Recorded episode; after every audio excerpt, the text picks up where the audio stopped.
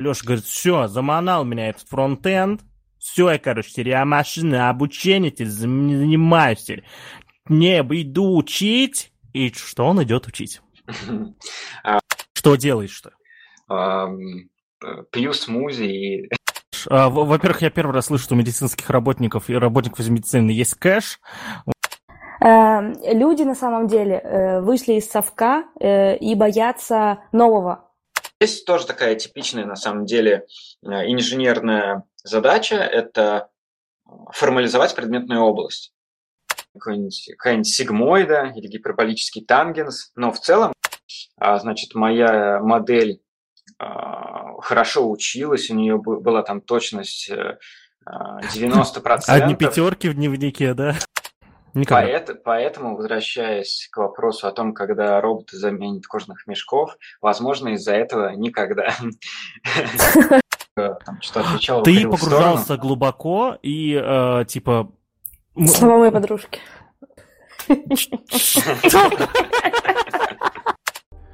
Всем здравствуйте! С вами сегодня ITV подкаст, выпуск номер 86. Меня зовут Павел Калашников, и сегодня мы будем рассказ... разговаривать про машинное обучение, что это такое, как в него попасть, э, если ты уже программист и хочешь в него попасть, ну и чем вообще можно в нем заниматься на примере нашего сегодняшнего гостя.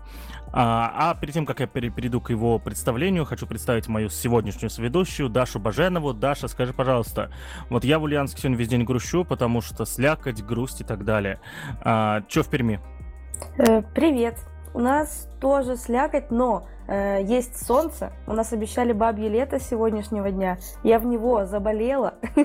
э, солнечные лучи говорят, что очень крутые на улице, но я туда сегодня не стала а, ну да, и, и правильно, мне тоже сегодня с утра было плоховато, но меня моя потрясающая жена закидала каким-то стафом, вот, то есть, и я вроде бы нормально... Я полежал два часа, вообще был никакущий, мозг вообще не работал. Вот, смотрел отчаянных домохозяек, потому что, потому что ни на что другое мой мозг не был способен в это время. Вот, потом встал вроде такой нормальный, такой что-то это, и вот работает сейчас весь день уже. Вот, э, и с нами сегодня в студии наш гость э, Александр Михеев. Саш, скажи, пожалуйста, в каком городе мира ты находишься и как там сейчас погода? А, всем привет! Я сейчас нахожусь в Ульяновске, и у нас очень противный дождь, на самом деле, весь день идет, но, в принципе, ничего там. Окей, и э, перед тем, как мы перейдем к теме нашего машинного обучения, традиционный вопрос, Саша, о котором мы тебя не предупредили. Честно, мы всех, всех гостей забываем предупреждать о нем.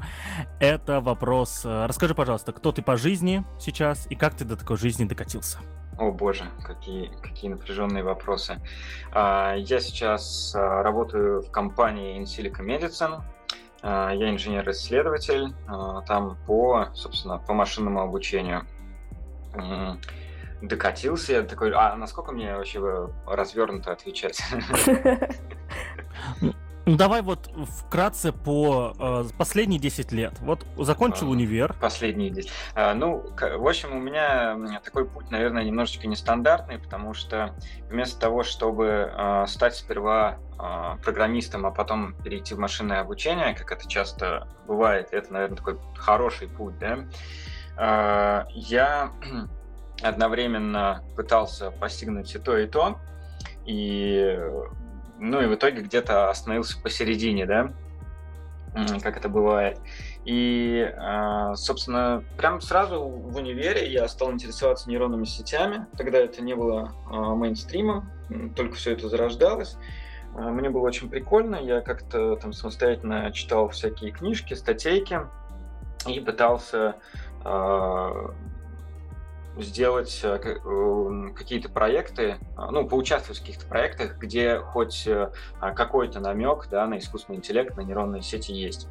И э, первый проект а, был, ну, так мне повезло, что он как раз был прям про, про нейронные сети и про, в общем, про анализ железнодорожных рельс.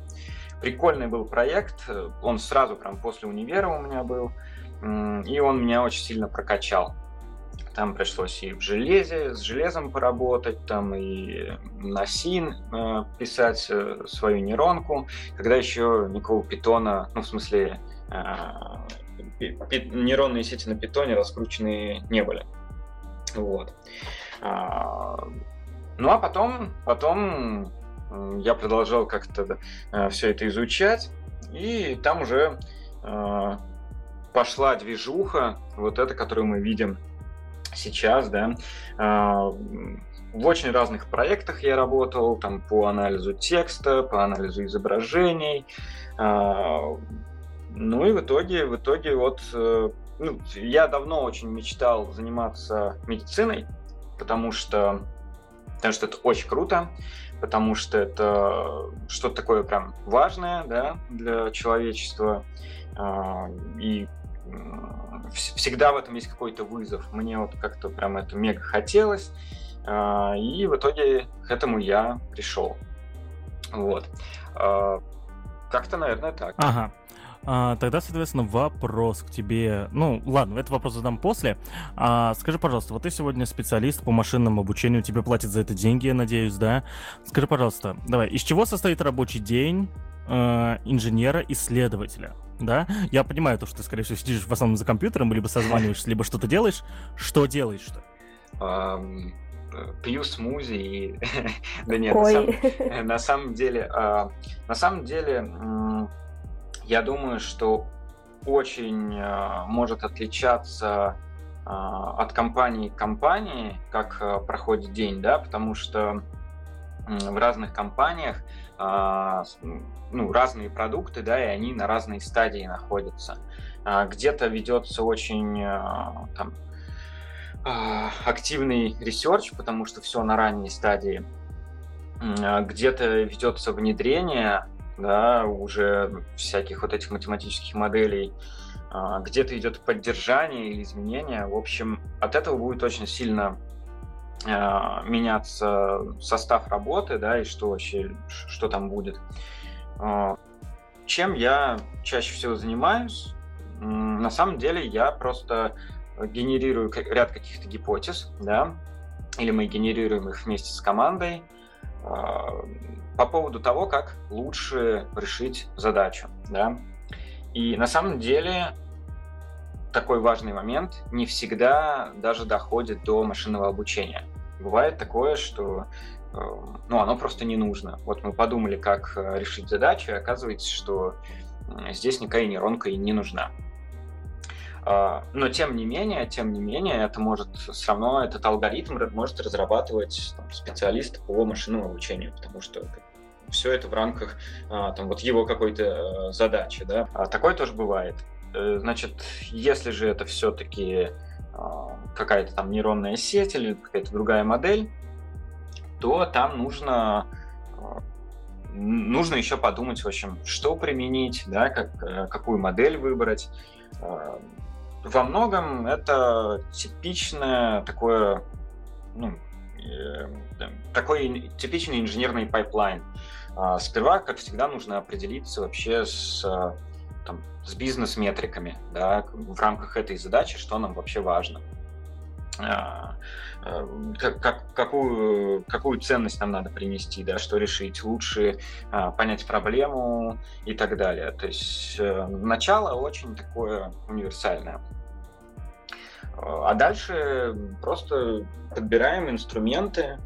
Есть много разных вариантов. Э, значит, ну, тут, я думаю, это, наверное, какой-то потом вопрос еще будет уточняющий. Но, в общем, нейронок их же очень много, они все очень разные Эм, очень э, даже, ну как сказать, есть вот какая-то архитектура, например, там сверточная нейронная сеть есть, да, которая работает с изображениями.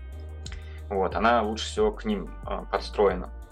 А есть э, там нейронки, которые лучше работают с табличными данными или с, там, с текстом.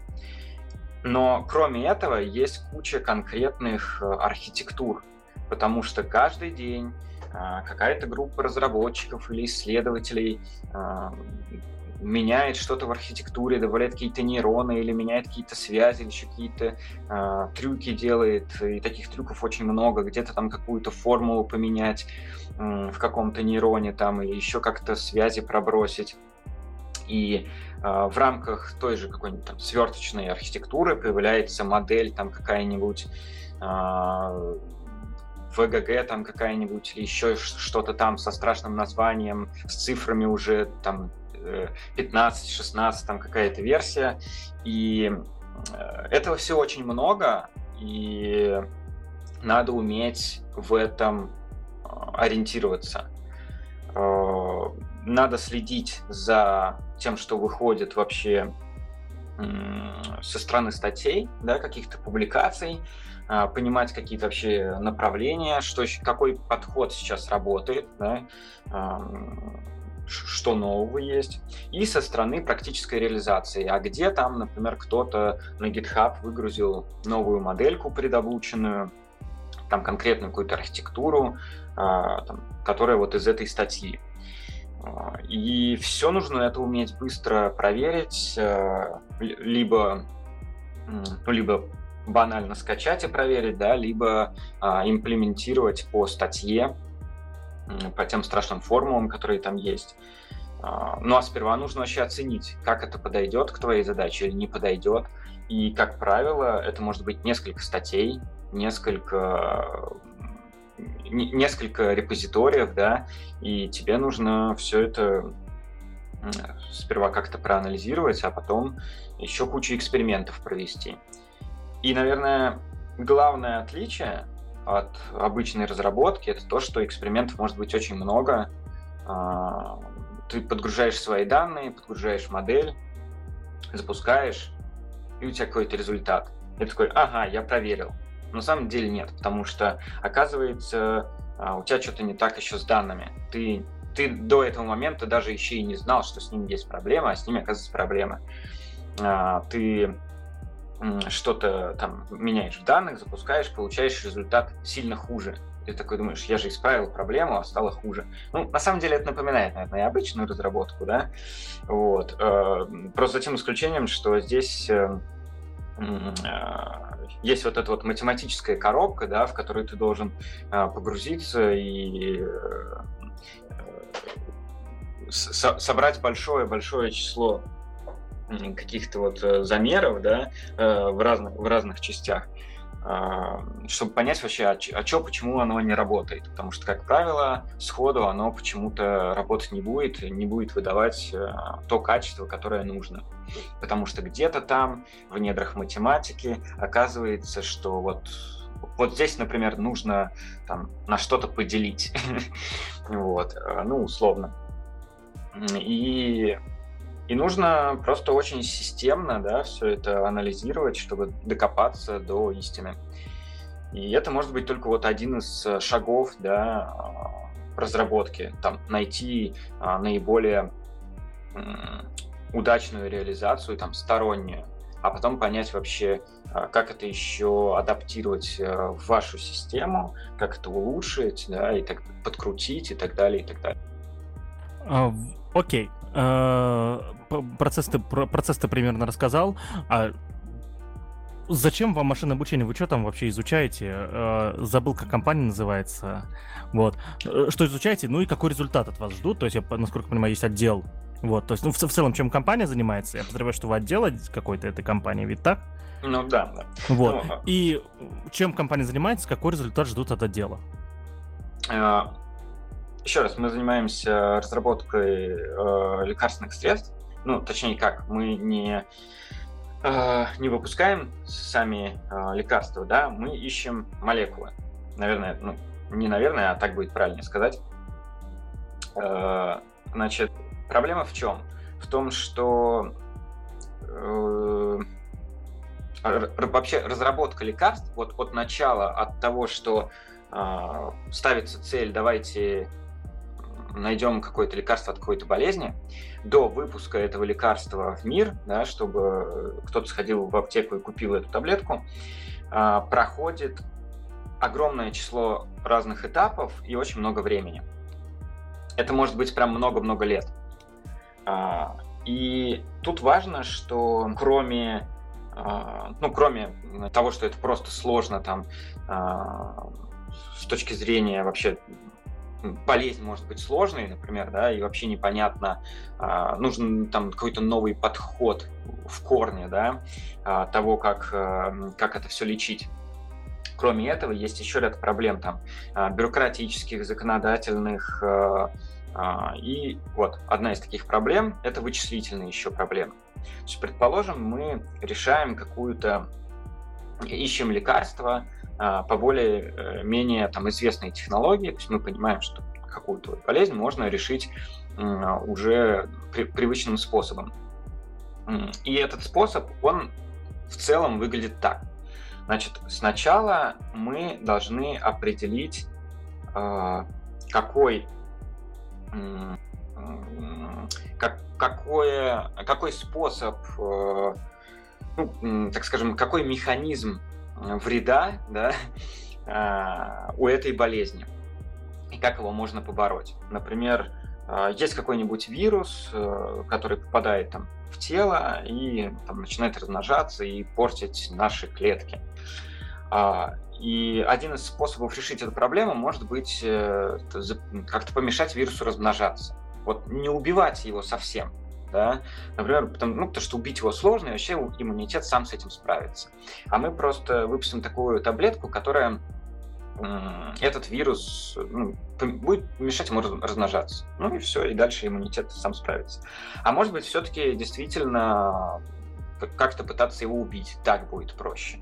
Или, может быть, вообще будет э, какой-то более хитрый способ там, а, мешать ему не размножаться, а мешать ему а, там, прицепляться к клеткам. Э, допустим, у него есть какие-нибудь там Э, механизмы именно повреждения клеток, да, и мы у него уничтожим как бы, вот этот инструмент поражения, да. Или еще более хитрые способы бывают, когда мы, например, э, ну, можем поменять что-то в теле самого пациента, да, в его клетках, э, чтобы они вели себя по-другому, и, соответственно, у этого вируса там были проблемы с тем, чтобы привычным способом воздействовать на эти клетки. То есть механизмов вот таких много. А, здесь я на самом деле надеюсь, что нигде сильной фигни не сказал, потому что как бы все-таки по образованию я не медик, вот, но как бы плюс-минус механизмы такие.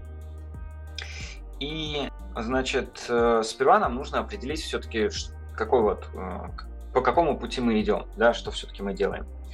И исходя из этого мы выбираем, э, так скажем, на молекулярном уровне какую-то цель. Да? Э, нам нужно разработать такое лекарство, такую таблетку, то есть такую какую-то молекулу, которая прицепится к, к другой молекуле, которую мы выбрали как цель. Э, значит, например, это наша цель будет, это будет э, тело вируса, да, и нам на, нужно, чтобы наша молекула а, от таблетки прилипла как-то к этому вирусу и начала его разрушать. А, ну и дальше вы должны вот представить, вот как на уроках химии, такие молекулярные значит, э, кружочки, э, сферы, но только представьте, что они могут быть очень, очень большими. То есть там могут быть э, сотни э, вот таких шариков и несколько сотен шариков. Э, все они такие разноцветные, объемные, очень сложные закрученные структуры. И, например, место в вирусе, которое мы хотим поразить, оно находится где-то внутри. То есть молекула туда должна еще заплыть каким-то образом. То есть в этом во всем огромном бульоне кровеносных сосудов, где плавают вот эти э, вирусы и, и наши таблетки, ну, собственно, тут э, главное отличие человеческого организма, да, то, что это не информационная система, мы не можем просто как-то э, цифровым сигналом подействовать там на организм и сказать таблетки, ну, плыви вот по такому-то адресу и выбрасывай там э, свое, свое действующее вещество, да? Было бы идеально. Да, да, но поскольку такого нет, дальше просто куча сложностей, хитростей, которые э, химики говорят э, очень страшными словами. Честно говоря, ну, как бы я не все слова еще запомнил и понимаю, потому что каждый раз они совершенно новые слова какие-то говорят. Это вообще... Я тебя перебью здесь, угу. знаешь, я вот э, уже, уже э, делаю второй курс по программированию сейчас, да, для начинающих. Вот, и у меня впереди еще третий, четвертый, да, то есть мне еще, видимо, э, подсадили меня, меня на, на эту иглу. И знаешь, я вот в процессе, пока пишу сценарий к видео там и так далее, э, специально миксую слова, для начинающих, чтобы они привыкали, что вот одно и то же слово, одна и та же вещь называется разными словами. Я не говорю вообще про а, рунглиш, которым э, наши коллеги с тобой любят пользоваться, да, я сделаю estimation, да, вот мой любимый этот пример. Mm-hmm. Вот. Э, хотя слово оценка гораздо короче и проще. Вот. Э, и, соответственно, вот стараюсь всегда так мешать, и я думаю, что это, это проблема во всех прокачанных, типа, профессиональных индустриях, то, что одни и те же слова, во-первых, у них куча синонимов, во-вторых, еще сокращения существуют. В медицинском немного не так работает. Там проще сказать э, одно слово, чем ты будешь это объяснять тысячу-тысячу э, другим, другими словами, короче. Это термины. Ну так вот, понимаешь, вроде бы у моих коллег-программистов тоже термины, но все выкобениваются, все равно называют одно и то же разными словами. Ну нет, там же есть еще куча каких-то, ну да, да терминов своих, плюс э, просто сами вот эти химические формулы, они их называют, проговаривают очень быстро, а, там проглатывают часть названия, потому что у них есть в голове определенный кэш, часто используемых своих вот этих формул там. А, и ты такой, так, что это вообще? Че? Ну, в общем, мое вообще отдельный, отдельный респект э, химикам, биологам, те, кто, кто э, запоминает все, все вот это вот, э, ну, как бы я просто не представляю, какой там объем данных.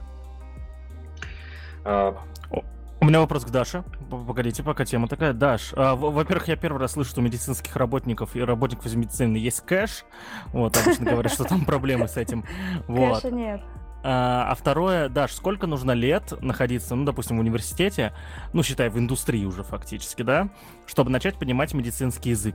Эм, какой медицинский язык, о каком мы говорим? Чтобы понимать врачей, например, которые э, Врачи разговаривают между собой перед пациентом на медицинском языке, на латыни. Э, для этого достаточно вузовских шести лет. Ну да, а, а хорошо, а сколько лет нужно, чтобы начать понимать почерк врачей?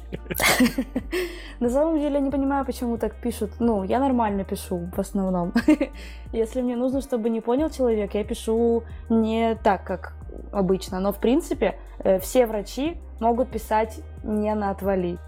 Я думаю, хм. что это заговор. Да, возможно, это что-то какая-то старая советская школа. Да, но это из-за лекций, на самом деле, э, открою завесу тайны, потому что лекции все до сих пор нас заставляют писать письменно, и ни, никакие источники другие не принимают, только письменный носитель своей рукой написанный.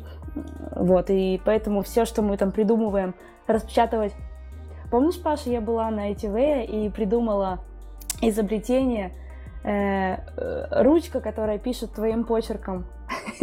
Это была моя личная боль. Я вам всем ее продала и выиграла лучший проект. Ты помнишь, или я сама с собой разговариваю? Помню, помню. И на самом деле такую штуку сейчас уже реализовать вообще не сложно. Прям, ну, Так ладно. она уже есть. Ну да, то есть она уже есть, да, это, ну, это будет не прям ручка физическая, которая вот как в Гарри Поттере сама пишет, да, это, это будет некий принтер, но тут есть проблема, что надо вот эту штуку распечатать еще, да, так, чтобы оно вот выглядело соответствующе, потому что к принтеру тоже будут свои требования. Сделать документ, в котором все написано как бы твоим почерком, даже можно сделать, я уверен, то, что оно будет вариативно, мы же не всегда пишем абсолютно одинаково, это реально. А вот как распечатать, была. это вопрос. Э, там специальное устройство, ручка, аппарат, э, подключу, как, как машинка печатная, в общем. И на, под нее подставляется листочек, и она пишет буквально. А, то есть ты прям хотела физически да. став? А-а-а. Слушай, я не помню тогда. Я вот я сейчас мне вот ты сказал, сказал, и ладно. Я не помню. А я, я точно был на той защите? Кажется, я там чем-то другим занимался. Был ты? Так я до этого еще ходила к вам собеседовалась. Ну, Даш, ну ты, ты, знаешь, как, э, каков я на форуме ITV, да, то есть это, это же я вообще... А, а ну, ты, ты, ты, ты так и не поработал с нами в оргкомитете, к сожалению, да?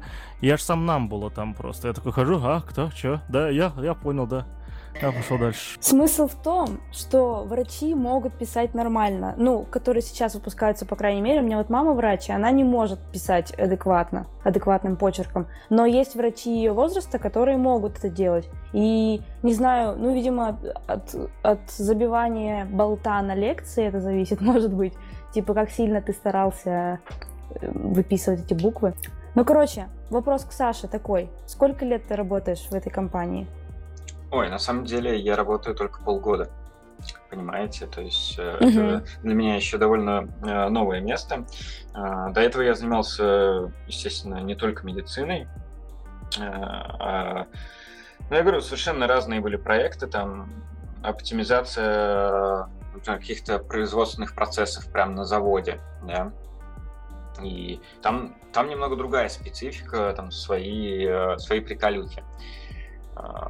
Там, например, mm-hmm. очень много, много всего связанного с внедрением, потому что внедрить что-то на э, российский завод это, это очень непросто. И, и, дело, и дело не в почерке, а, а в людях, и в том, как они просто вообще ко всему к этому относятся.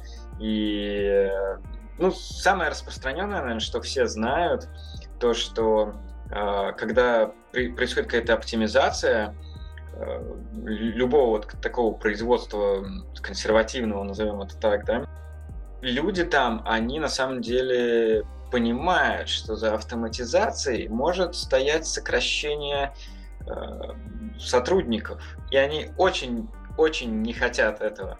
И как-то, а может у них даже просто это как-то психологически происходит, и они э, всячески не, не способствуют всему этому как-то они очень Слушай, лениво Я объясню, это почему делают. это происходит.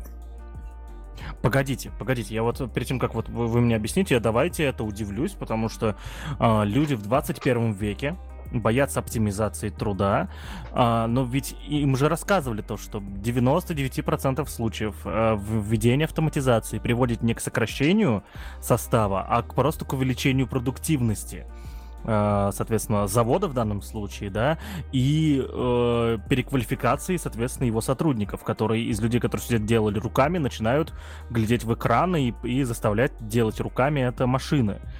Вот, то есть э, сокращение там типа происходит десятилетиями, да, то есть спустя десятилетия только постепенно сокращается насел... население на заводах, а не, а не сразу. Я жду, когда вступить. Я очень быстро могу про это тебе рассказать, потому что э, люди на самом деле э, вышли из совка э, и боятся нового. Вот, это, в принципе, человечество сейчас, оно боится нового, я про это недавно читала. Э, и э, из-за этого все, что эм, происходит новое, все новинки и все новые технологии, их пытаются корпорации внедрить э, плавно, чтобы людей это не пугало. И очень яркий пример, э, как это делает Apple. Э, например, у них вот э, Apple Watch часы, чтобы люди не пугались того, что это что-то там совершенно новое и иное, они сделали обычный циферблат, как на механических часах, возможность сделать. И как бы люди его ставят и думают, о, ну это уже не какая-то там незнакомая вещь, это вроде бы как, ну, часы же, понятно. Вот, это очень яркий пример, и все технологии стараются внедрить вот так постепенно, чтобы люди не пугались, потому что люди боятся э, восстания машин в основном. Вот. Чё-чё? Да, кстати, раз у нас ну, такая это вопрос, который хотел задать позже, но давайте сейчас. Сад, когда кожаные мешки будут никому не нужны. Давайте, мы, я хотел об этом где-то в конце поговорить, но раз уж мы начали.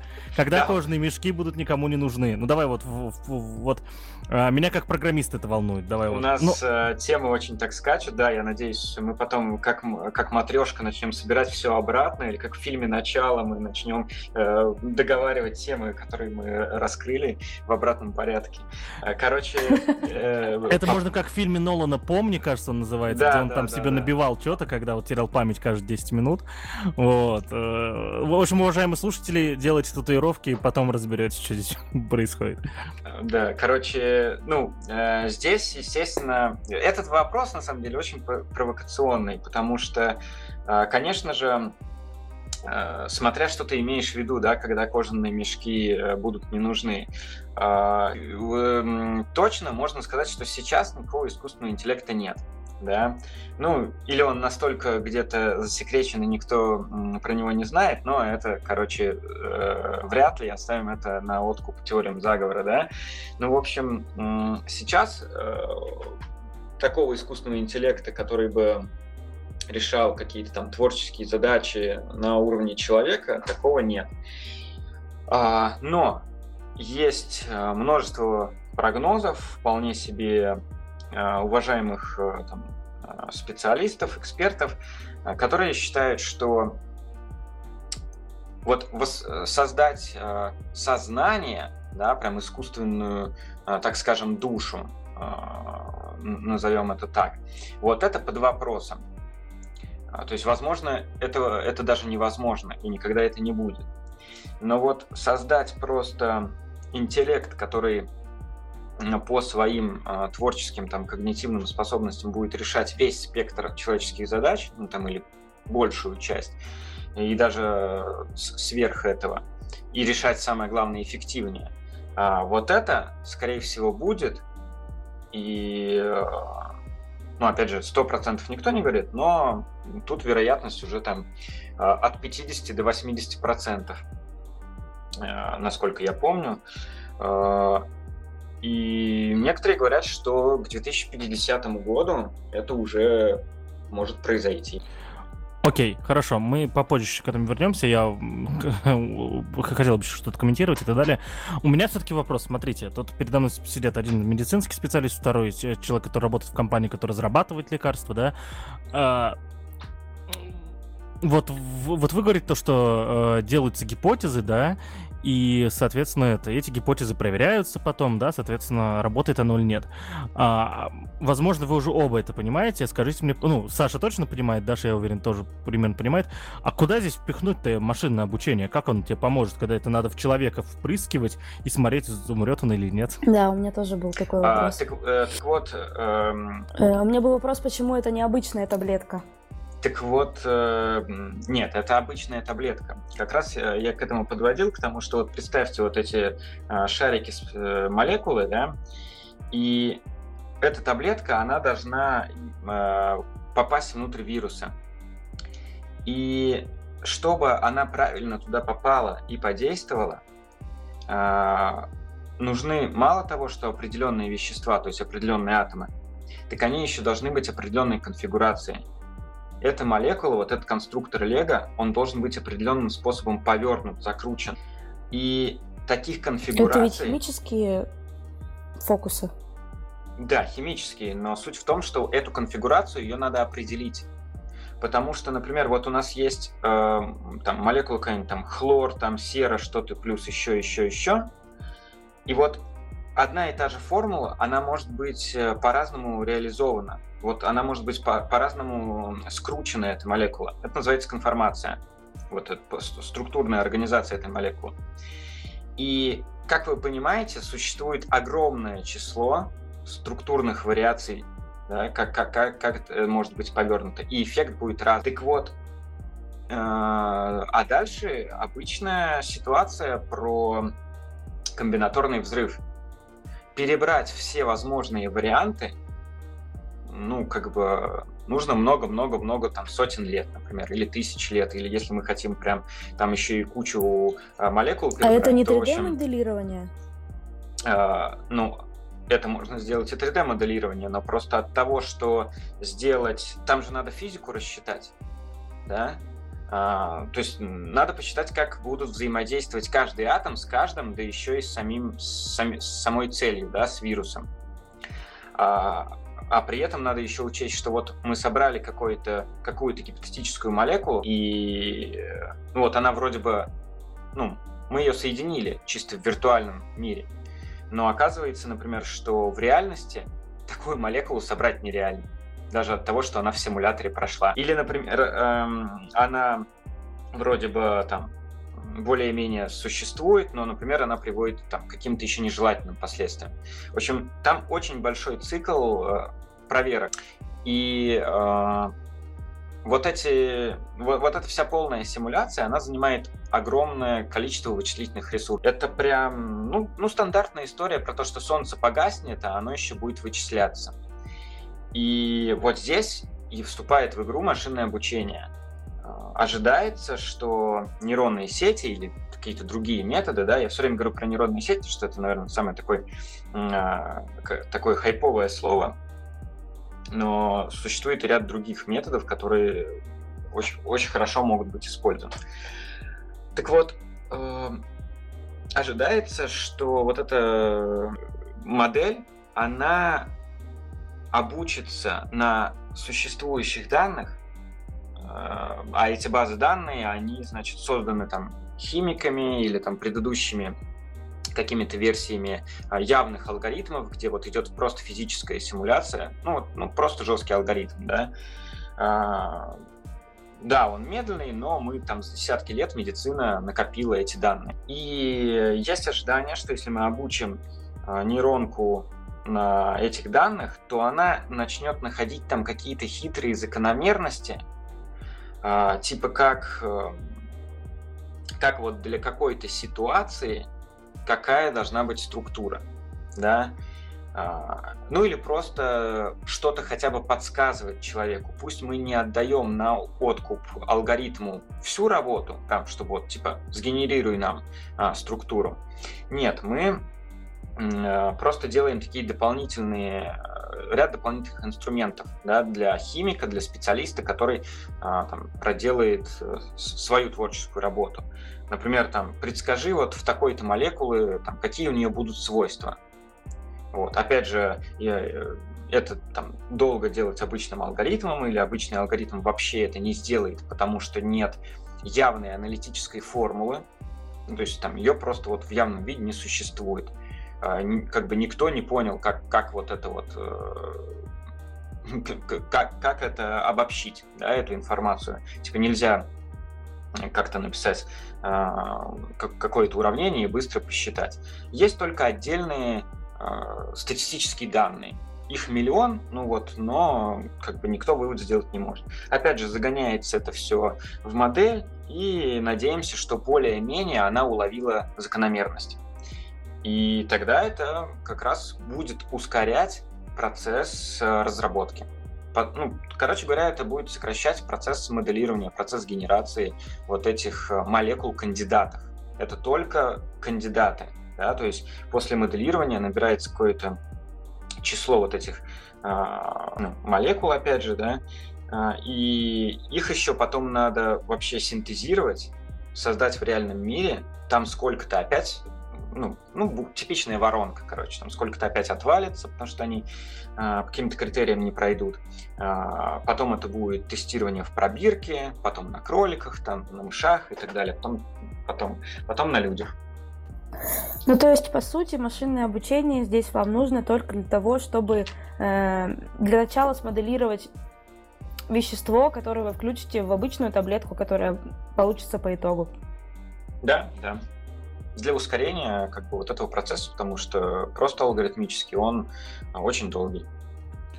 Вопрос страшный. А что вот ожидается вот именно результатом деятельности вашего отдела? Я понимаю, что это, возможно, NDA, но если вдруг не NDA, что, вы им, вы им пишете, типа, на доске формулу CH, H2, H5, OH, или, или, или, да, или кроме формулы закидываете еще там какие-то результаты исследований? То есть что, что результаты работы в итоге?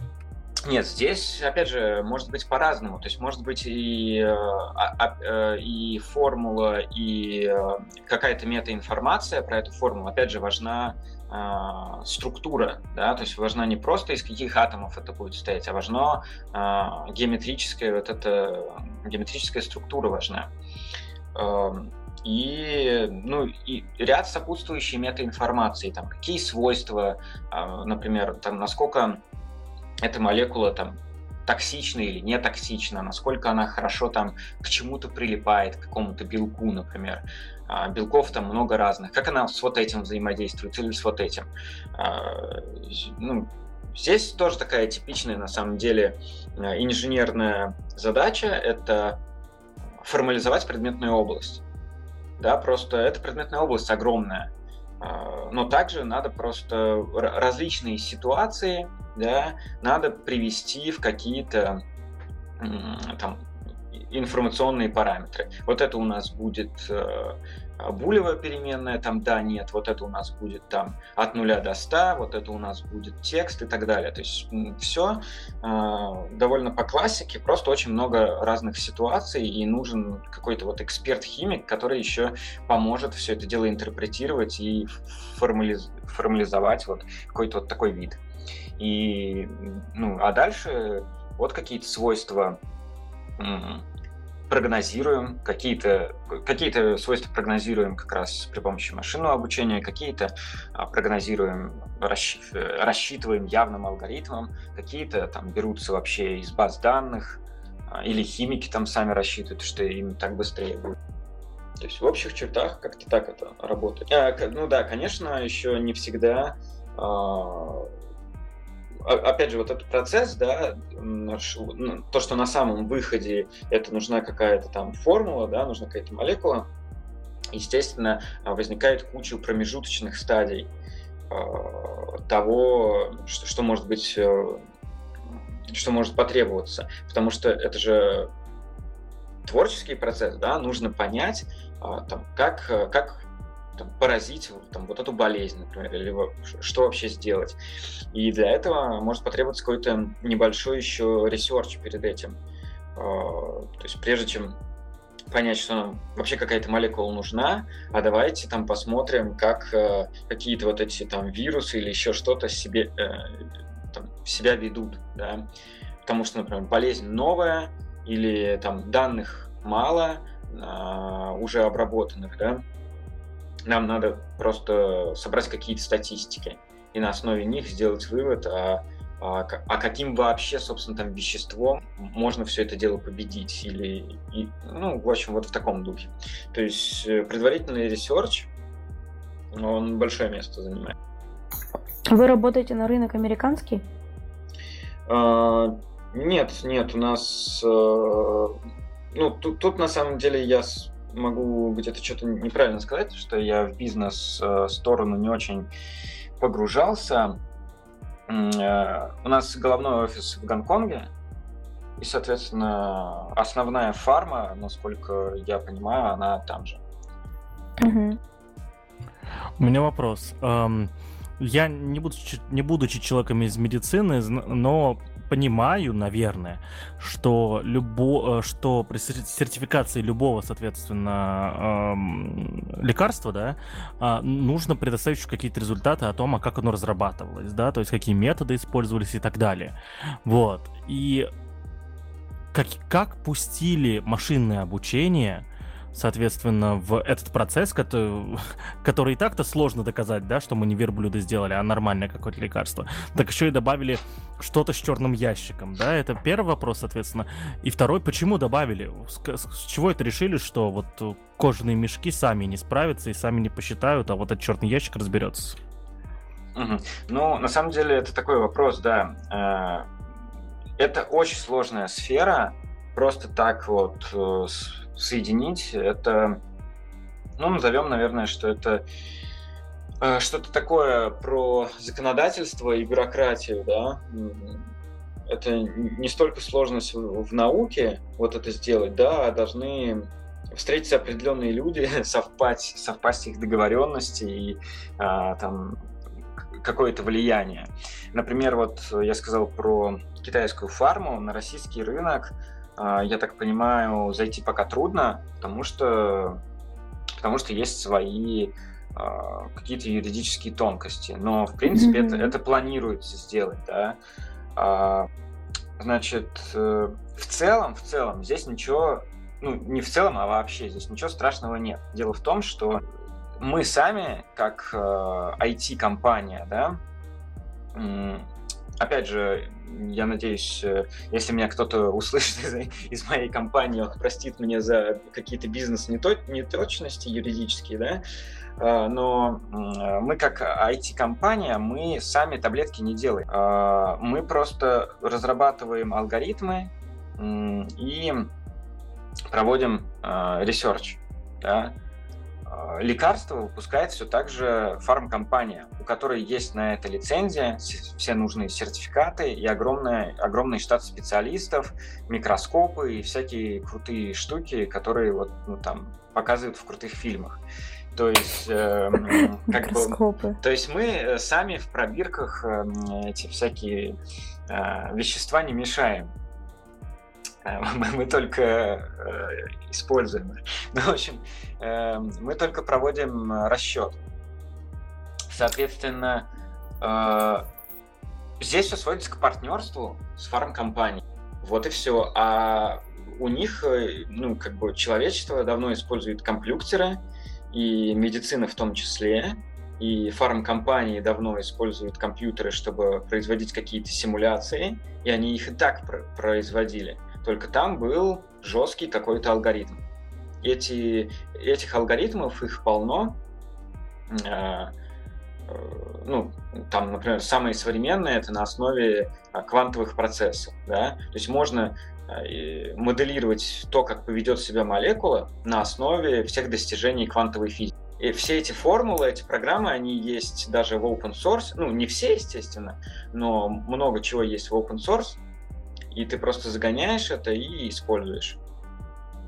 Вот. А, ну, ну, как бы что-то не open source, но это есть у фармкомпаний, потому что они могут позволить себе нанять там а, крутых э, математиков, химиков и так далее, или там ну, есть э, крупные сторонние пакеты, да, которые там годами разрабатывались очень умными людьми, и поэтому все эти методы компьютерные по моделированию, они и так давно внедрены, естественно, там есть жесткая система проверки, да, ну, там, типа как как проверить молекулу на токсичность это один из самых важных пунктов, да. Она ну, может по каким-то э, итогам моделирования быть полезной, но она, например, попадает э, под список токсичности, потому что в ней есть подструктура, которая токсична.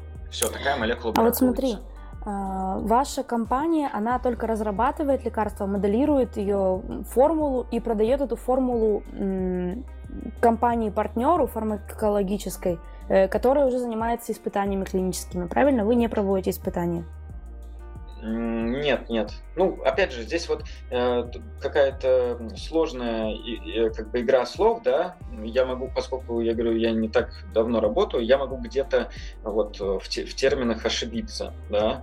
Я надеюсь, э, как бы меня за это простят. Но вот сейчас в моем представлении клинические испытания, вот это то, что начинается уже с пробирки, вот это мы не делаем. Угу, хорошо. Вот, то есть у нас только компьютерная симуляция. Окей, а, предлагаю я от себя задам последний вопрос про то, чем ты занимаешься компанией, сюда еще будто он тоже задаст, потому что мы уже 40 минут про нее разговариваем. А, как ты попал в компанию, которая разрабатывает медицин, э, которая делает медицинские исследования, по сути, да еще с применением машинного обучения? Как это было? Кто вышел, сам искал? О, на самом деле, э, это такой, да, э, здесь, э, я думаю, это будет полезно для слушателей, которые хотят во все это погрузиться. А, в самом начале я как раз сказал про про то, что у меня какой-то немного нестандартный путь, да, сейчас на самом деле легко ну, легко из программистов переориентироваться в машин learning, потому что очень много литературы, очень много э, всяких э, видео э, источников, кому лучше так усваивается информация. Просто очень-очень много всего. Объясняется доступным языком. И многие, короче говоря, многие вещи, которые нужны вот для, для того, чтобы просто войти в эту сферу, их можно довольно быстро понять, если ты, в принципе, уже хорошо, ну, в общем, если ты э, сформировался как программист, да, если ты понимаешь еще, как, как система работает, а, как, какой подход вообще к разработке, да, как тебе нужно мыслить, э, чтобы что-то разработать. А, если какие-то вот основные принципы у тебя в голове есть, то инженерные, даже бы так я сказал, а, то переориентироваться в машин learning на сегодняшний день труда не составляет.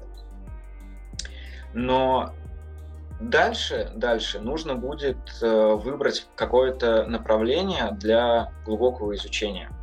И вот здесь вот кроется большая такая яма, да, потому что, во-первых, э, я бы хотел сказать, что есть, кроме, ну вот есть машин learning, а есть э, data science. Это иногда сводит в одно, иногда разводит в разные стороны.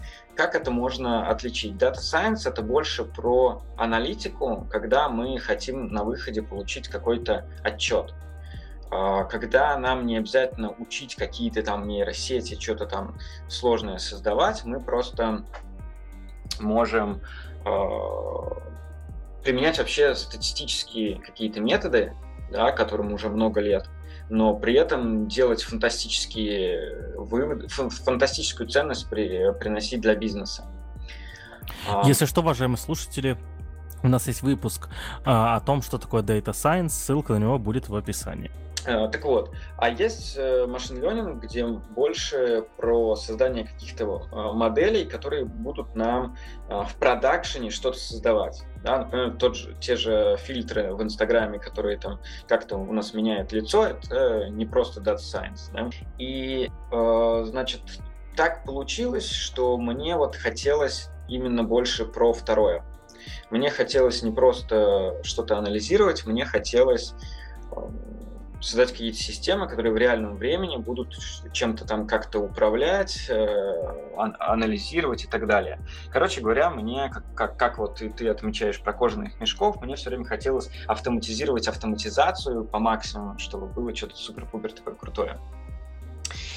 И поскольку э, у меня было в свое время ограниченное э, число источников, с которых я мог получить информацию, и я не знал вообще, как это правильно учить. Я учил все понемногу, а, поэтому до сих пор я какие-то темы где-то не знаю глубоко, и что-то у меня вываливается, и я как э, э, джун-разработчик гуглю что-то на ходу. Но, э, как мне кажется, у меня довольно широкий охват тем. Да? Мне получилось везде-везде понемногу что-то узнать, потому что повторюсь, потому что я не знал, что именно мне и как учить, и я просто учил все подряд. А, и обработку текстов там, и преобразование изображений, и какое-то там и, а, распознавание позы человека, и анализ звука, и синтез речи там, и так далее, и так далее. И э, чтобы все это понять, мне пришлось э, ну, просто сидеть долго на диване, медитировать над этим и э, пытаться уложить это в какую-то единую картинку. И э, я просто очень много сам себе пытался объяснить, а как же это работает. Выходила какая-то новая статья, и я такой, господи, как это круто, как э, там они это сделали, например, ребята из Гугла господи, я так ничего не знаю, я так не понимаю, как, как а завтра еще одна новая статья выйдет, и ее надо тоже прочитать. Господи, как же это? И в итоге я э, начал э, начал просто задавать разным людям тупые вопросы. Э, просто я даже писал несколько раз э, в Google, просто говорил, ребят, вау, как вы это сделали, а вот можно задать вам вопрос, если у вас есть время. И удивительно, но многие отвечали на самые разные вопросы. И вот так, вот так постепенно, постепенно я формировал картинку о каких-то уже вот сложных вещах внутри, о математике, как это работает. Даже несмотря на то, что ну, какие-то моменты в универе я вообще не проходил, вообще даже близко не представлял, как это работает. Что-то, да, тут э, такой момент еще важный, что просто так взять и начать читать книжку, э, это можно сделать, и что-то ты из нее поймешь, но если у тебя нет математической базы, то какие-то вещи, они просто будут тебя пугать, и ты никак не поймешь эту формулу, которая там на 20 странице написана, а тебе еще 400 страниц читать. Я тебя перебью, прости. А, это был вопрос у меня, который записан. Что такое математическая база? Все такие говорят, математическая база нужна, математическая база нужна. А, здесь я скажу так. Э, значит, на самом деле э, на самом деле, первое, что мне, с чем мне пришлось бороться, а, опять же, только потому, что у меня не было какого-то вот какого-то такого, опять же, этой хорошей математической базы изначально в университете, мне пришлось заново привыкать э, вообще к тому, что вот формул может быть много, и мне надо их читать так же хорошо, как э, можно прочитать блок-схему или там псевдокод.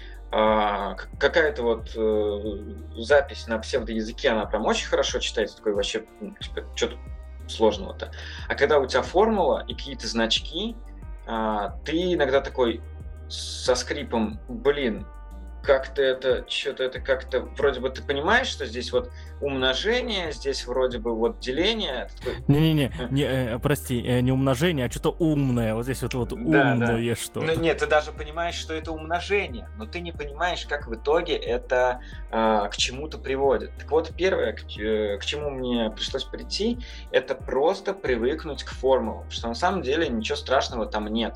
Надо э, потренироваться, воспринимать на какие каких-то простых формулах, а, ну вот я очень сперва представлял графически, да, что вот так, вот тут умножение, это же вот такой график, вот тут типа корень, ага, а тут вот степень, это вот такой график. И когда э, я вот так потренировался, мне, например, более-менее стало понятно, вот, да тут понятно, зачем, за, зачем тут вот так делают, потому что мы хотим повысить чувствительность. Мы хотим повысить чувствительность, поэтому у нас, ну, как бы, а именно вот когда мы степень делаем, то у нас вот график такой. И ты начинаешь этот язык понимать, и он станов... перестает быть страшным, он становится более естественным. Там, например, зачем при перемножении кучи элементов, да, вот представьте, что у нас есть умножение огромного числа элементов. Это и такая формула, она нужна, потому что важно именно перемножить а, все вот эти элементы. А, и теперь там оказывается, что эти элементы, которые мы перемножаем, это вероятно. И дальше раз, и на следующей строчке математики пишут, а теперь возьмем логарифм. И ты такой, чё? Зачем? А потом оказывается, что это просто математический трюк, потому что э, вероятность это такая штука. Представьте, что у нас два события, и одно, например, совершается там с вероятностью 30%, другое 70%. Записывается это как типа 0,3, 0,7, потому что в сумме все события должны образовывать единицу. А, но теперь представьте, что у нас событий миллион или еще больше.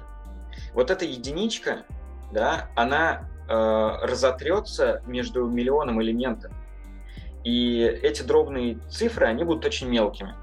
Ну, типа 001 там и так далее. И когда мы потом начнем все это перемножать, у нас что будет в памяти компьютера? Очень маленькое число, которое может упереться в ноль. Которое не факт, что еще и, кстати, будет работать нормально, потому да, что это да. число с плавающей точкой, да, а как да. известно, не все языки программирования с этими плавающими точками работают. Я тут совсем недавно, вот серьезно, за 10 лет программировал на Руби, и так получалось то, что, ну, не встречался я в, в своей работе с, э, с, с какими-то сложными действиями, связанными с плавающими точками в Руби. Господи. Ну как, и я, конечно, потом разобрался, почитал, понял, что это не проблема Руби, это проблема в целом э, транзисторных процессоров вообще даже, да, то есть на такой уровень все опускается. Кстати, мы, мы еще к, вернемся к транзисторным процессорам, и когда мы их выкинем. Вот, э, в контексте тоже э, машинного обучения. Вот. Э, и я, и вот что, чтобы ты понял, я сделал маленькую, маленькую отчетность бухгалтерского учета, чтобы в Excel выгружать. И оказалось то, что там у меня просто э, умножить два числа с плавающей точкой, умножить, даже не разделить. Если разделить, я понял, умножить нахрен не может правильно. Получается вместо там э, числа ожидаемого, число ожидаемое и 0,000000001. Нахрена? Ну, ну нельзя было. Короче, я прям это... Я даже боюсь представить, что у вас там происходит.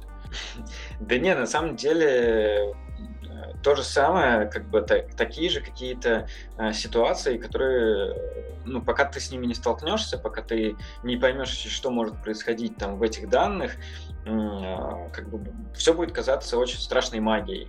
А когда ты понимаешь вот на, на таких вот примерах, да, ты понимаешь, блин, оказывается, это вот для этого. Так вот, для чего берется логарифм? Для того, чтобы, э, если от каждого вот этого элемента взять логарифм, то там будет уже э, большое число. да, и мы можем все это без... А, и, а произведение заменится на сложение.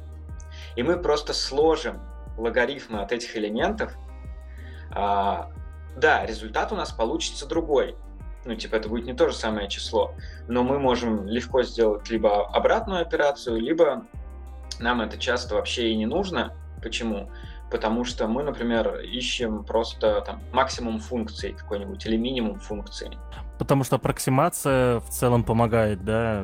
Э, нет, нет, там даже еще, э, еще проще и элегантнее. Дело в том, что минимум функции будет находиться в той же точке, неважно, что э, это была оригинальная функция или логарифм.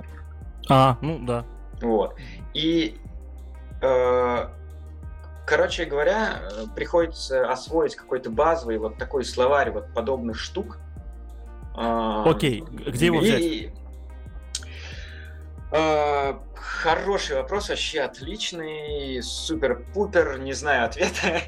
ну, в смысле, у меня нет вот одного источника, да, где это можно взять. Возможно, есть хорошая какая-то математическая книжка, но я все-таки склонен полагать, что нужно просто подолбить какую-то практику. Нужно э, взять практически любую книжку э, по тому же машинному обучению, даже не по математике, да, в которой есть математика, э, и просто не пугаясь формул начать э, понимать, а почему формула именно такая. Но, естественно, нужно взять э, книжку, которая не сразу там для каких-то суперспециалистов, да, а вот там, где все-таки начинаются, ну, где формулы только начинаются, но они есть. И начинать просто самому себе объяснять, э, так, а как это может быть? Э, почему так? Потому что если, опять же, там, вы программист, у вас, скорее всего, есть техническое образование э, или там минимальная база математики в школе, вы также можете там, понять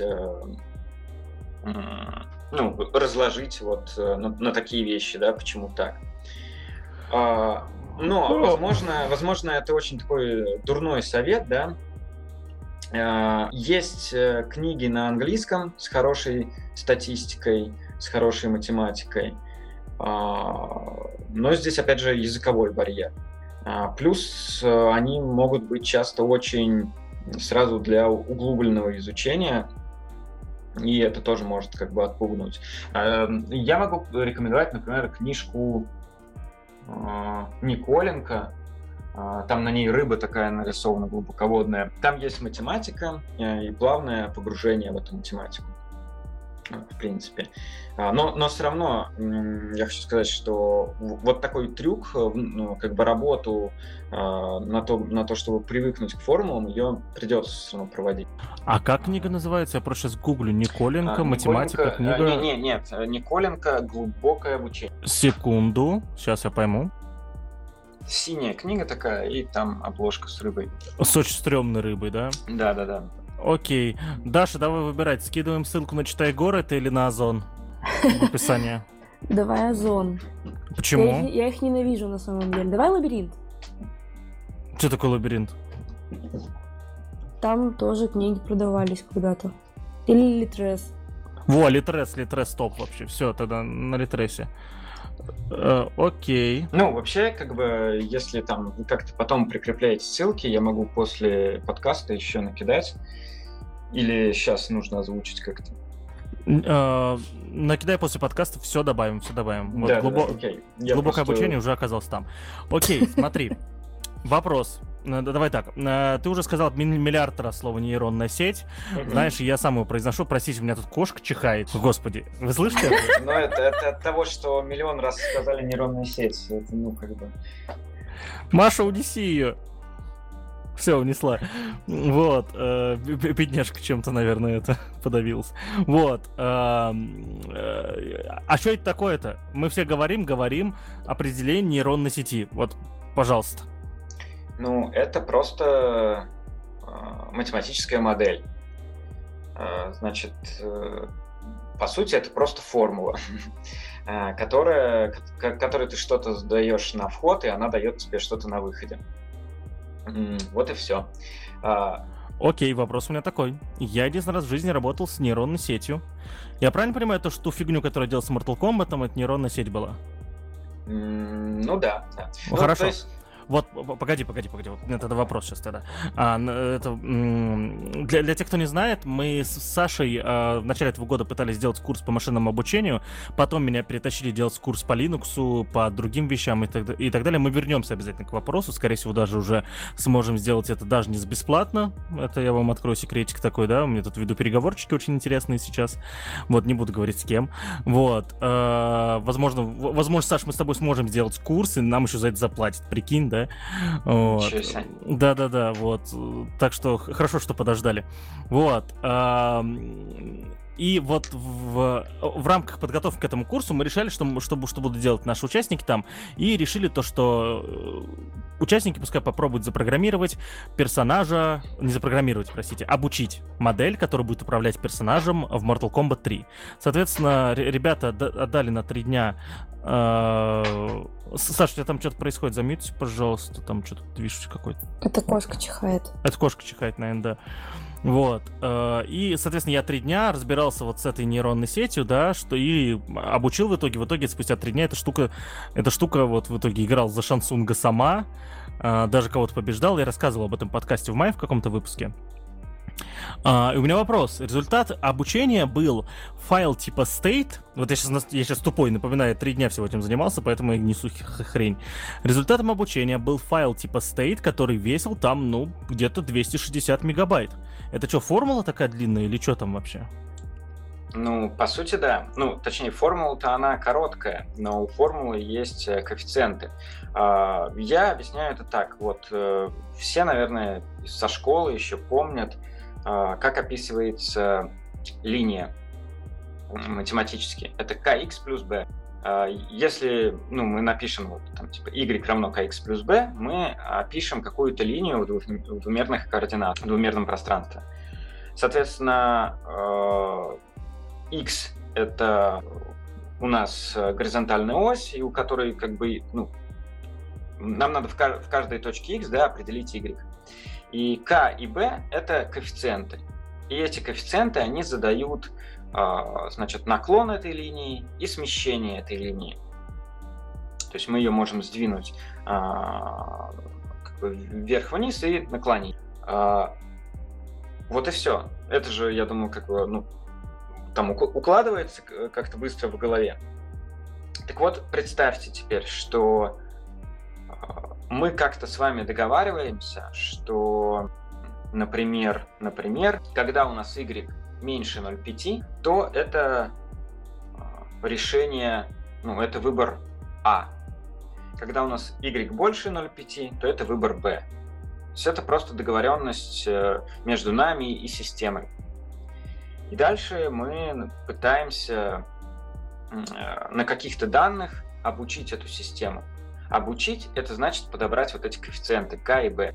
То есть формула у нас есть, она простая, да, всего лишь 4 символа. И специальным методом, который называется градиентный спуск, по сути, это просто а, такой хитрый перебор. Вот чтобы не перебирать а, все коэффициенты, ну, brute force, мы можем, а, мы можем двигаться специальным образом, да, а, в сторону уменьшения ошибки.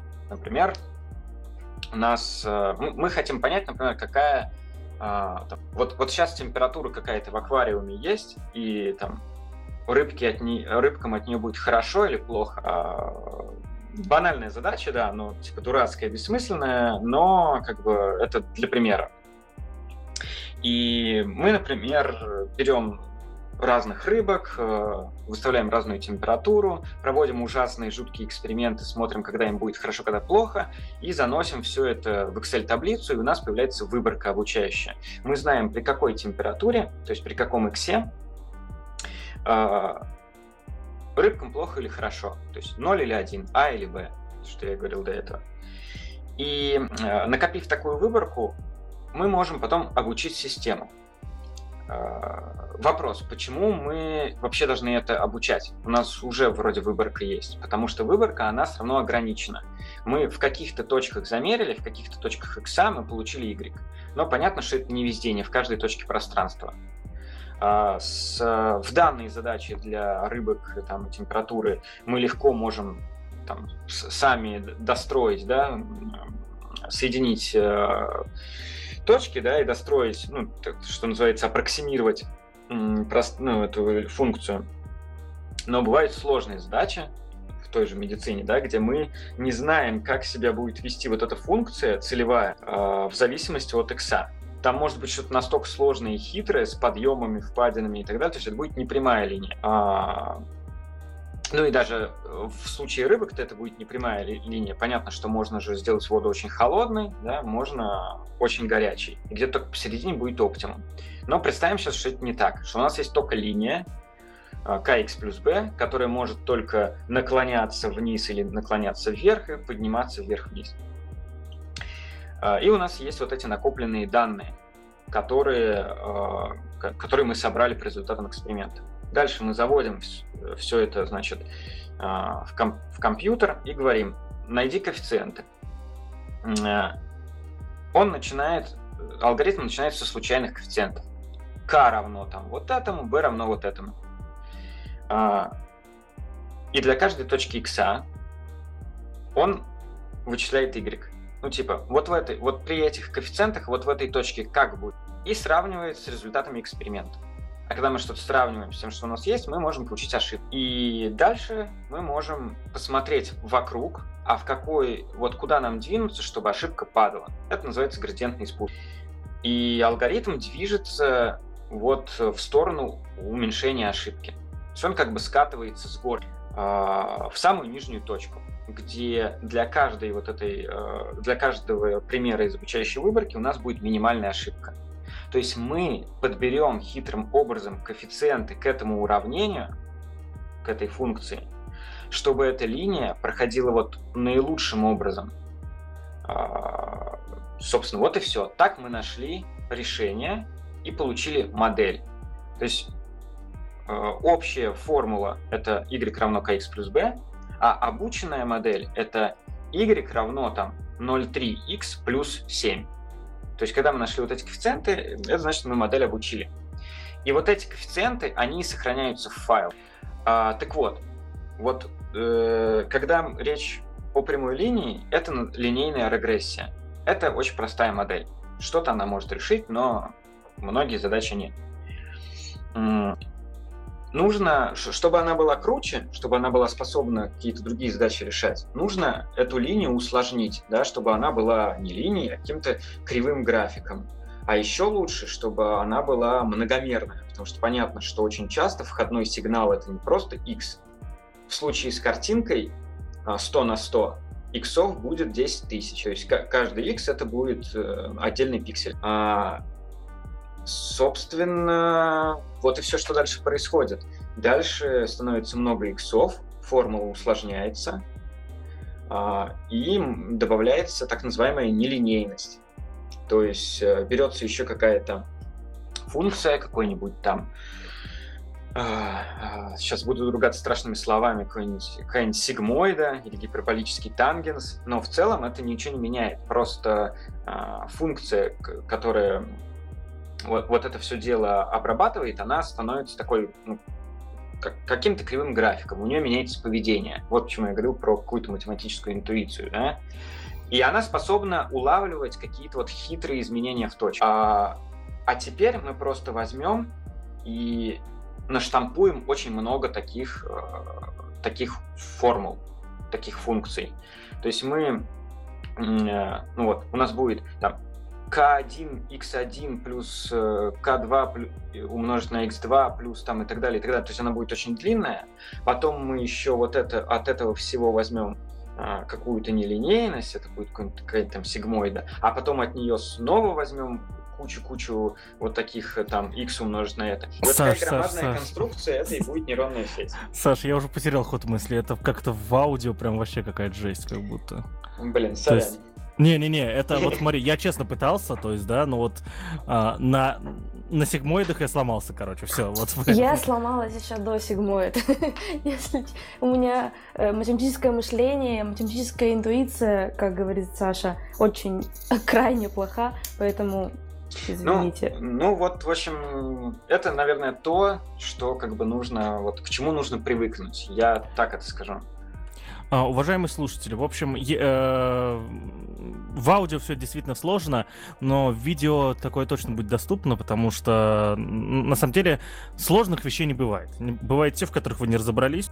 Это, это пацанские цитаты из паблика ВК из нулевых. Вот. Э, я, я думаю, что мы обязательно сделаем курс когда-нибудь, да, либо от, от ATV, либо от кого-нибудь другого. Вот, и э, все это будет изложено в более лучшем формате. У меня вопрос следующий. Давайте немножко от технологии уйдем от самой. Эм, скажи, пожалуйста, вот я как веб-разработчик, да, то есть я делаю релизы каждый день. Каждый день у меня обновления на сайтиках. Я иногда делаю по несколько релизов в день. Вот примерно 10 сайтов, которые я сейчас содержу, да, разного уровня а, сложности и а, Каждый из них может деплоиться, обновляться каждый день. Бывают дни, когда они все обновляются, и все в таком духе. Как часто релизы у вас происходят? А, ну, тут стоит, наверное, отличать э, релиз. Ну, опять же, продукт большой, и в нем бывают релизы как э, чисто каких-то... Опять же, бывают какие-то релизы даже э, из-за интерфейса, да? Там бывает просто изменение базы данных и так далее, и так далее. А что касается а, именно машинного обучения, то здесь релизы не такие частые, но это тоже зависит от э, продукта. У нас очень большой период ресерча, и ну просто частые релизы, они вообще не, не несут никакого смысла. Если бы мы были какой-то рекомендательной системой для маркетплейса, то, возможно, релизы нужны были бы как вот у тебя, то есть там, там каждый день, потому что а, приходят новые какие-то пользователи, в огромном количестве поступают какие-то новые товары, и нужно постоянно обучать модель а, и релизить ее, чтобы она корректировала свое поведение, вот прям, что значит почти реал-тайм. Хорошо, что ты упомянул э, рекомендательные системы в, э, в да, интернет-магазинах. Можем отойти от медицины, да? Да, вот я как раз-таки, ну, на самом деле, не, э, мы не отойдем от медицины, мы повысим уровень абстракции, а вот я как раз-таки к этому и вел, да, то, что а, а не значит ли то, что в, в некоторых отраслях, связанных с машинным обучением, да, релизы чаще, чем в других отраслях? Не, не означает ли, что отрасли, в которых релизы чаще, просто больше развиты? То есть продуктов, которые, где используется машин ленинг именно в контексте рекомендательных систем для интернет-магазинов, я уверен, их раз 10 больше, чем проектов, которые делают э, машинное обучение в медицине. Вот, и значит, что они больше развиты. Вот, есть эта корреляция, или все-таки я опять придумываю свой мирок какой-то?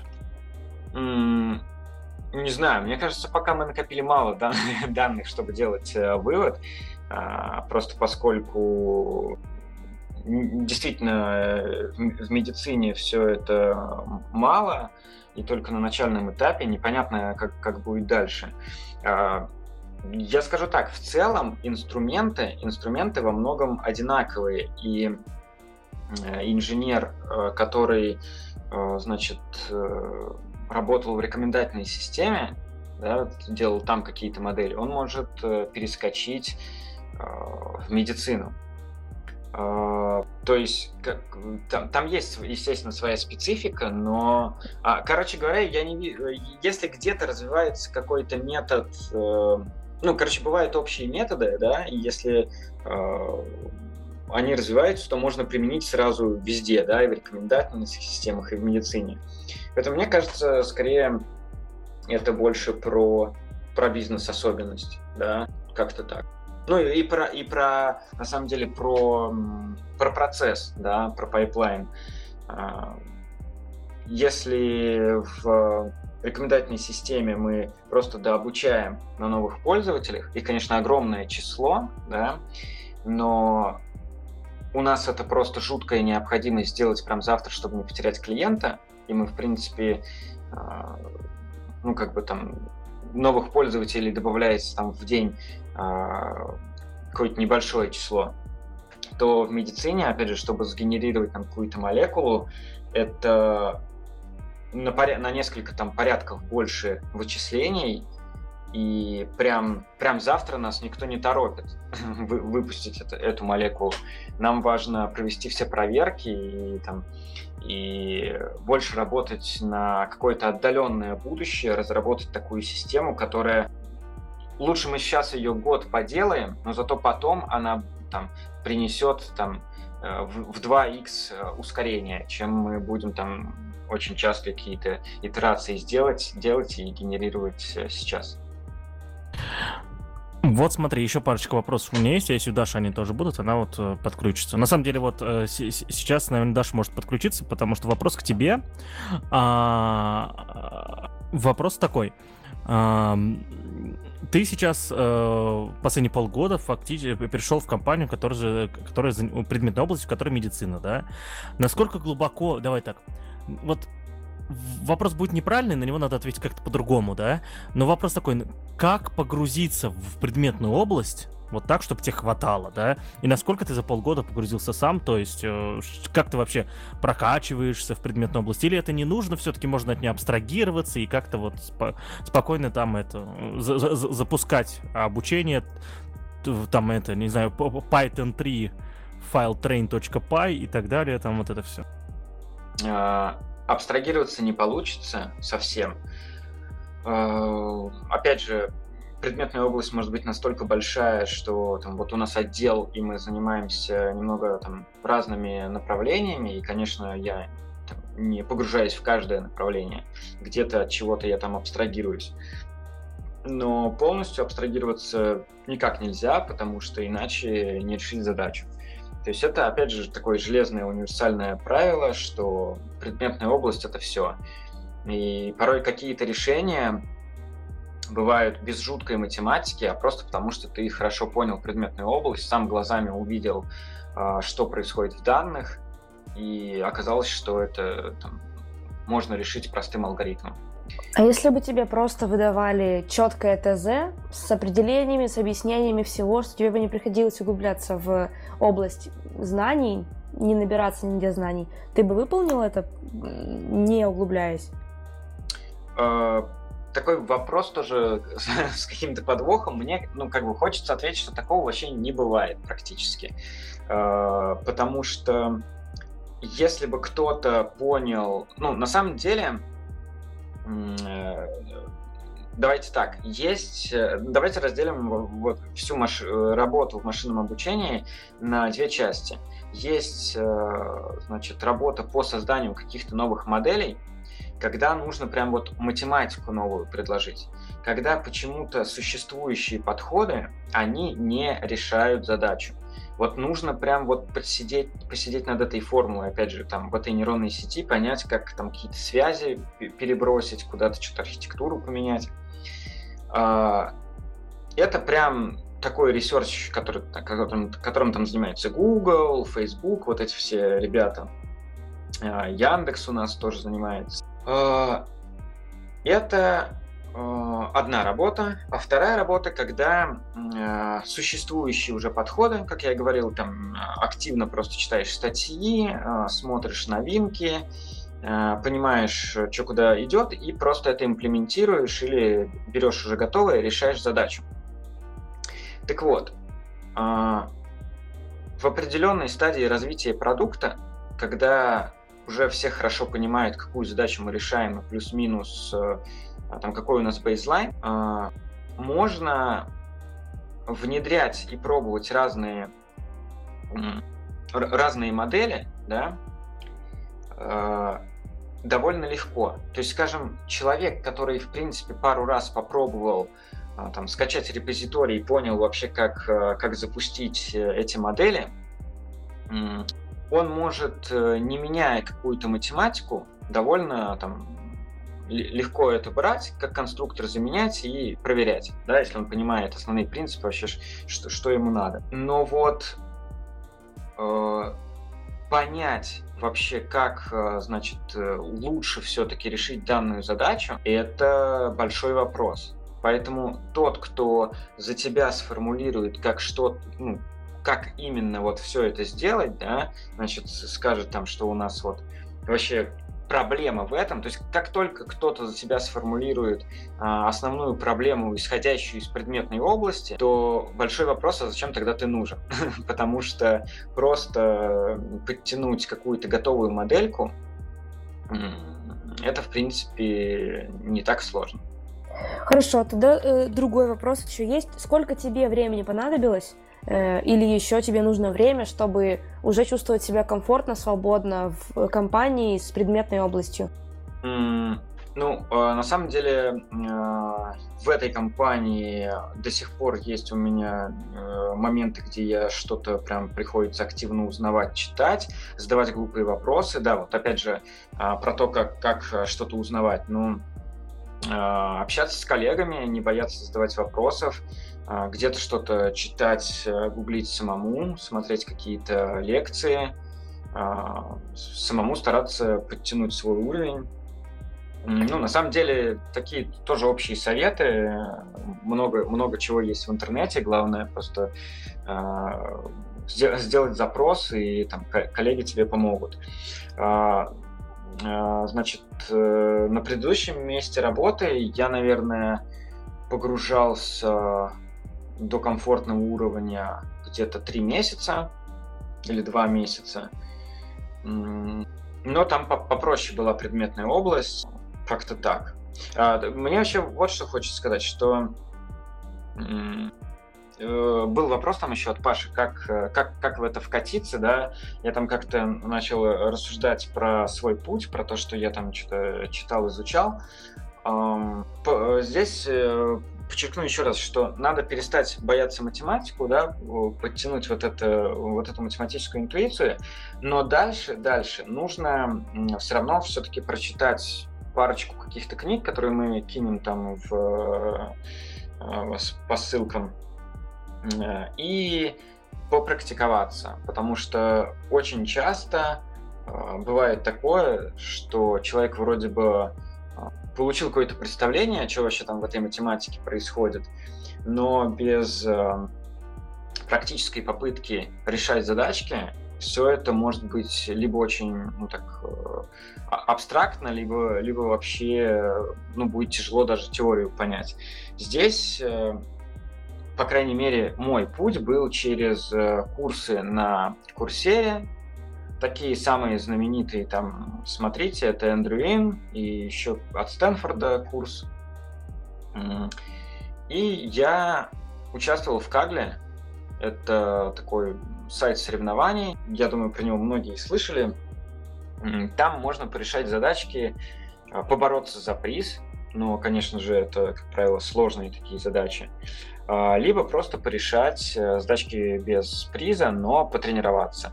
А в чем там прикол? Там уже сформирована какая-то предметная область, какая-то задача, есть данные, которые вы можете скачать к себе и попробовать э, все это решить. То есть не нужно будет как-то что-то выдумывать э, и долго находить. Там полно задач собрано. Угу. Ссылочку тоже можно ставить в описании. Хорошо, и, наверное, последний, наверное, вопрос, да. А, скажи топ-5 вещей, вещ... не терминов, вот именно вещей, наверное, таких, вот знаешь, вот а, объемлющих тем, да, которые нужно знать будущему специалисту по машинному обучению. Вот типа, вот сейчас нас слушает Леша такой, Леша говорит, все, заманал меня этот фронтенд, все, я, короче, теперь я машинное обучение теперь занимаюсь Не, иду учить, и что он идет учить?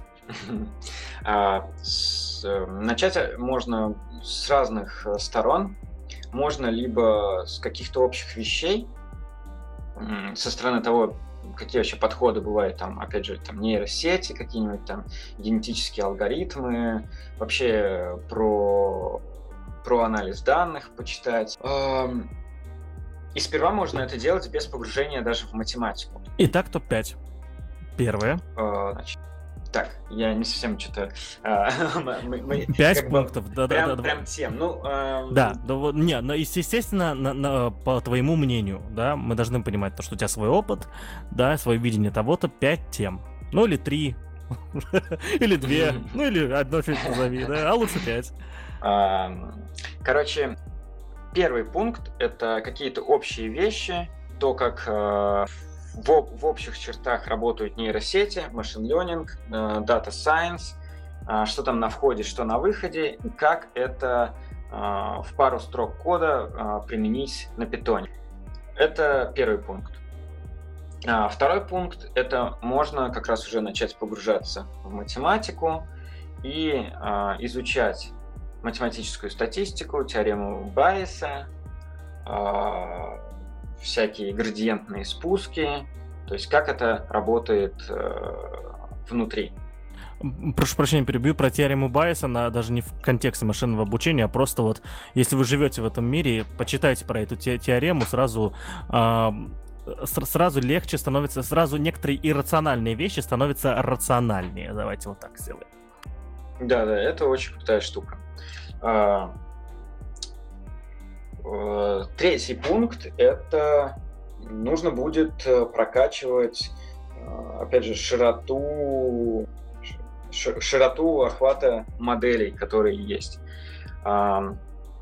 Нужно будет изучить Э, что такое сверточные сети, что такое рекуррентные сети, всякие там трансформеры, что такое механизм внимания и прочее, прочее, прочее. То есть э, там есть ганы, reinforcement learning и так далее. То есть э, просто понимать, какие задачи, какими инструментами решаются. Потому что есть, опять же, там текст, а, звук, речь, а, какая-нибудь там рекомендательная система и так далее. То есть нужно а, широко охватить разные задачи.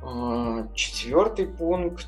Э, четвертый пункт, наверное, это то, как соединять соединять вот этот мир машин-ленинга с остальной частью системы.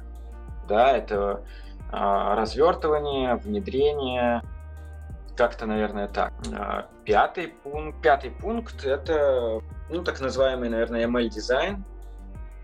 Об этом сейчас так говорят. Это когда ну, на самом деле, как-то у меня очень похоже получается четвертый и пятый. Это про то, как решать задачу в целом.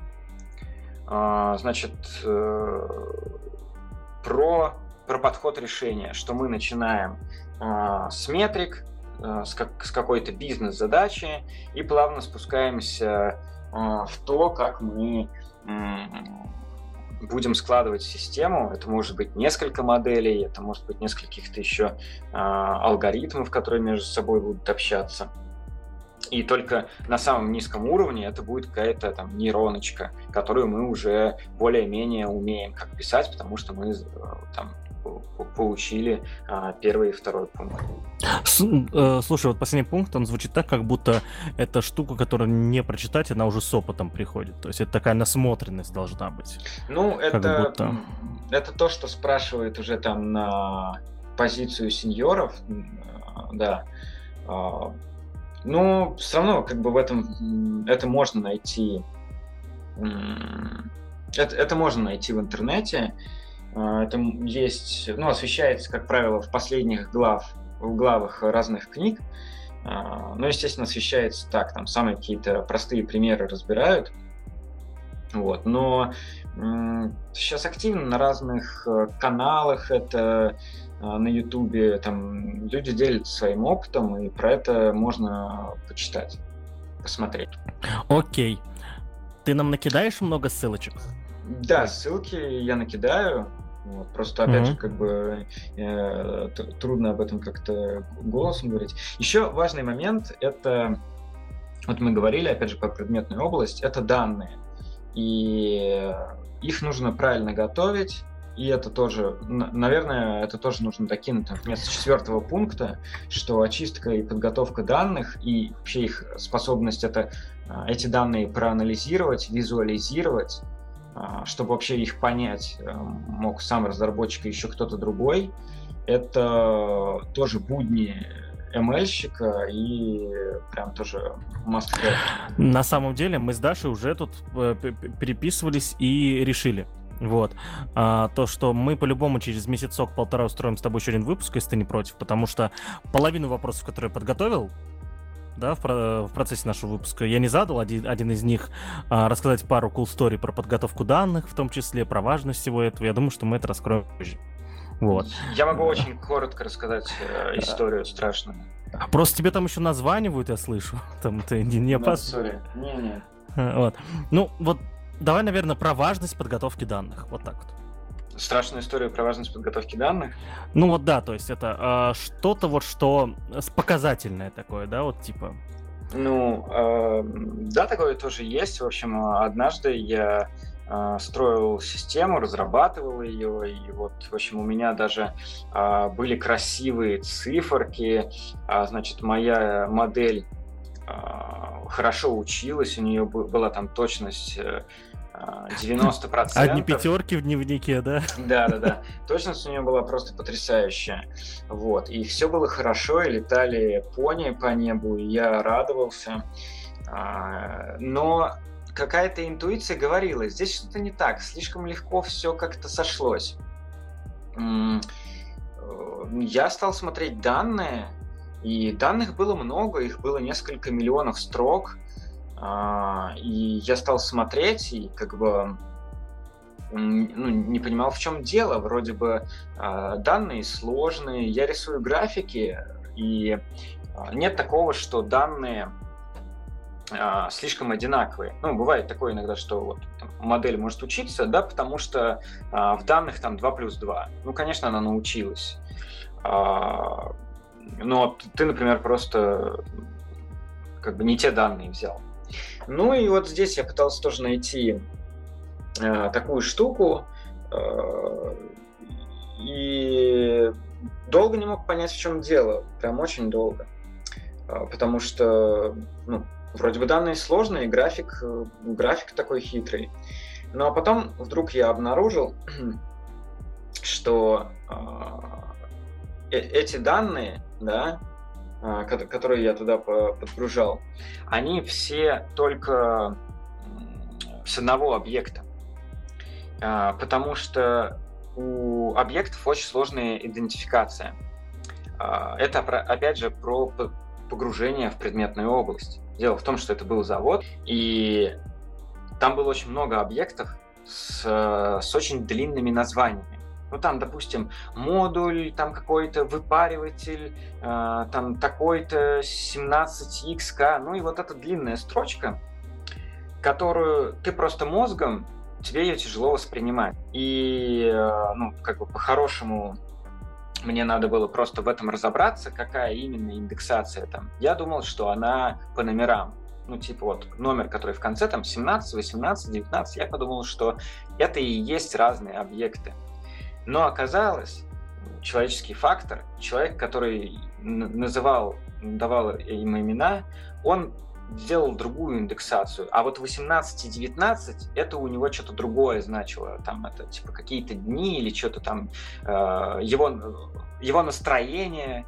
В общем, непонятно, что это значило, но я просто неверно распарсил данные, а, не уточнил этот момент, потому что мне показалось, что я понял, как оно должно быть.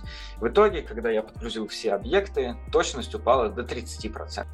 Вот. Это про то, что нужно несколько раз с людьми переговариваться, договариваться о терминах в самом начале, так сказать, чтобы все понимали, что э, видят данные одинаковым образом. Вообще, я в, в такие моменты вот всегда хочу э, побить кого-нибудь, когда прихожу на проекты, на Legacy проекты, вижу недостаточный уровень нормализации данных. Потому что явно это 18-19, о которых ты говоришь, должно было быть отдельным атрибутом с адекватным названием. Вот. И э, всегда вот хочется бить их по рукам, на самом деле, убивать нафиг, потому что, ну, ну что, сложно нахрен создать вот еще одно поле, добавить туда и все. Нет, обязательно, блядь. И потом кто-нибудь сидит и разгребает часами. Ну, человеческий фактор, такое случается. Это, Я это... вообще не понимаю трудности на самом деле. Ну это да, же... да, то есть трудностей нет никаких. На самом деле, это, знаете, еще, э, это у меня это, детская травма, на самом деле. Первая задача по программированию, за которую мне заплатили, а деньги реальные, да, это была э, взять базу данных из 10 миллионов пользователей, кажется, примерно что-то такое было, и поле name в котором все писали все, что им вздумается. Разбить на поле first name, last name, поджаними, поджаними, поджаними, господи, это, ну, отчество, короче. Вот, короче, просто одно поле, в котором кто-то писал фамилию, кто-то писал фамилию, имя, отчество, кто-то писал фамилию, инициалы, кто-то просто писал Паша. Вот. А еще там писали люди из разных стран СНГ, где разное тип построения, да, этих имен. Вот. И, ну, я пора протрахался с этим где-то месяца полтора. И, насколько понимаю, еще довольно быстро разобрался, да, потому что там можно было и дольше разбираться. Вот. И это вот детская травма у меня. И вот теперь, когда вижу, сразу, это, сразу у меня глаза вот наливаются кровью. Кто не додумался? Вы с этим живете до сих пор. Быстро переделать, миграцию писать, все данные переносить. Вот. В общем, вот так вот. И никогда не понимал таких программистов честно.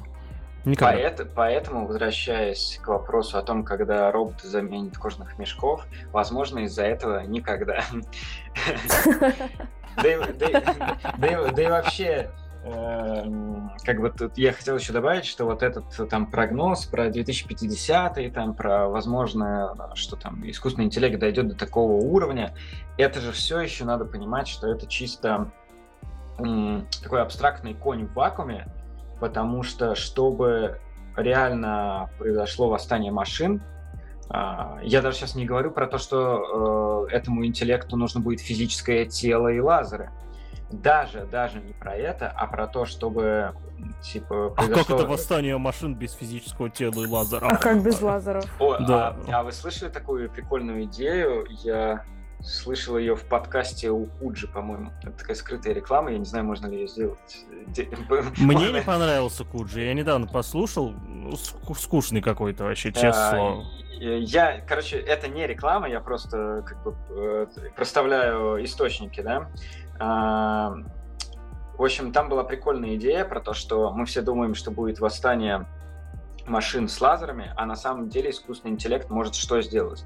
Он может понять, например, а, при какой а, температуре человек может немного, у него падать иммунитет, и он может по всей планете управлять кондиционерами и какими-то другими средствами, чтобы, например, мы чаще болели, а еще мы, например, он будет выбирать неоптимальные пути в Яндекс Такси, чтобы мы опаздывали, нервничали, это накладывалось на то, что ты не выспался, потому что у тебя кондиционер включился. Понятно. Короче, и восстание по... машин уже началось, все, да. Да, да, да. Что... И постепенно, постепенно у нас у всех будет портиться здоровье здоровье мы, короче, запустим, ну, там, ракеты друг друга от нервозов.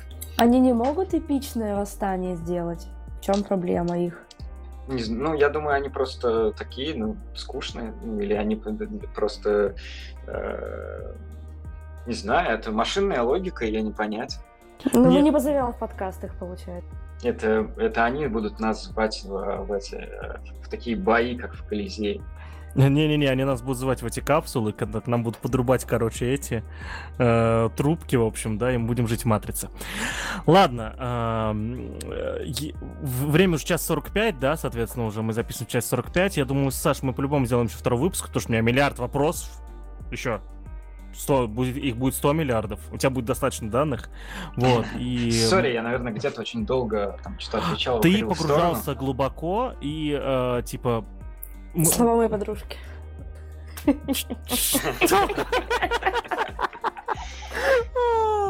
Короче, на этой приятной ноте мы заканчиваем подкаст ITV. Я, не, я не знаю, какой highlight будет. Да-да-да.